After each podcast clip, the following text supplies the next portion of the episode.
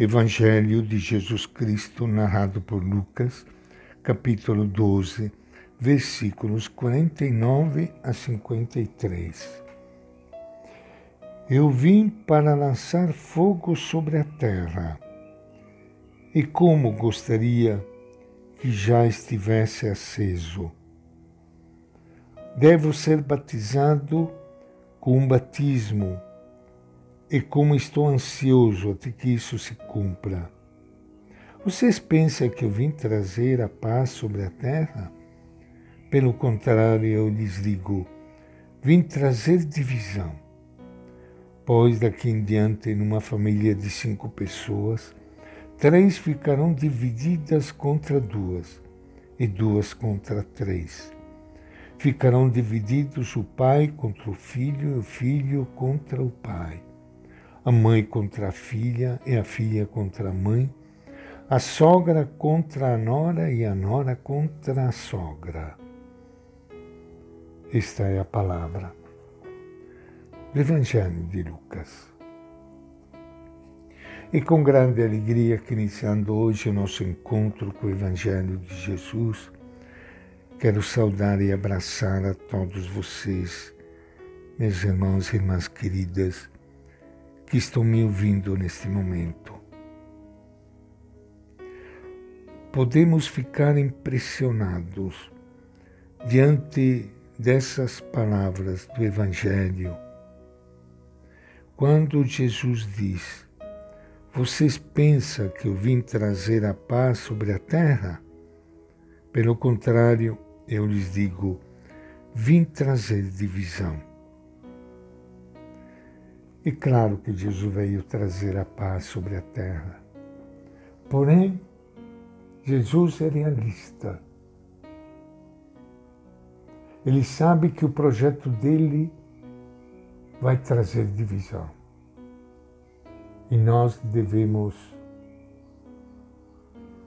tomar lado. Não podemos ficar em cima do muro. Ou estamos de um lado ou estamos do outro.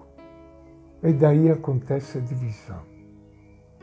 A nós estamos com um projeto de vida, de respeito da natureza, das minorias, da vida, ou nós estamos do outro lado, da escuridão e das trevas, dos projetos. Este tempo mais claramente nós temos que assumir neste Brasil. Daí as divisões, as brigas que surgem a partir destes dois projetos. Como disse Jesus, um homem da paz. Porém, ele sabe realisticamente que o projeto dele causará divisões pelos caminhos da Galileia, Jesus se esforçava por transmitir o fogo que ardia no seu coração. Eu vim atear fogo ao mundo. Oxalá já estivesse ardendo. Um evangelho apócrifo mais tardio lembra outro dito que pode provir de Jesus, quando ele diz: Quem está perto de mim está perto do fogo. Quem está longe de mim está longe do reino. Jesus deseja que o fogo que ele traz dentro de si queime realmente, que ninguém o apague, que se propague por toda a terra e que o mundo inteiro se inflame. Quem se aproxima de Jesus com os olhos abertos e o coração desperto, vai descobrindo que o fogo que arde em seu interior e a paixão por Deus é a compaixão pelos que sofrem.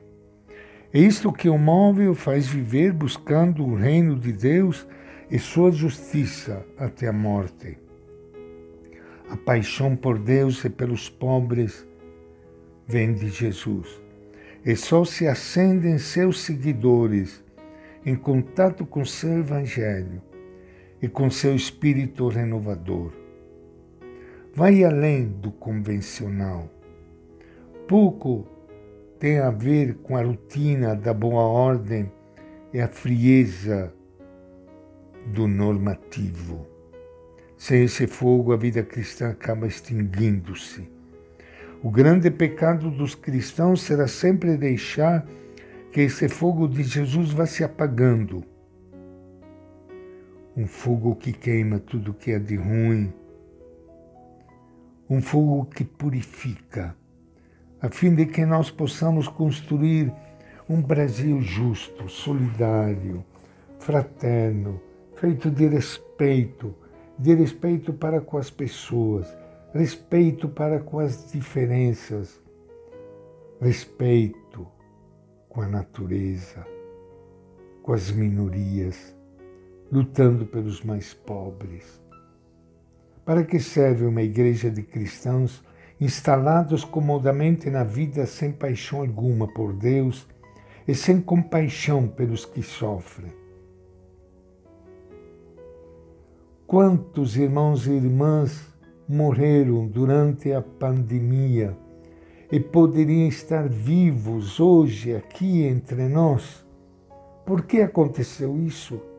Será que, que muitos não se perguntam, meu Deus do céu, por, para que se precisa no mundo de cristãos incapazes de atrair, transmitir luz oferecer calor e, acima de tudo, respeito pela vida, especialmente pela vida dos mais pobres. As palavras de Jesus nos convidam a deixar-nos inflamar por seu espírito, sem perder-nos em questões secundárias ou marginais. Quem não se deixou queimar por Jesus ainda não conhece o poder transformador que ele quis introduzir na terra pode praticar corretamente a religião cristã, mas ainda não descobriu o aspecto mais apaixonante do Evangelho. E esta é a nossa reflexão de hoje do Evangelho de Lucas.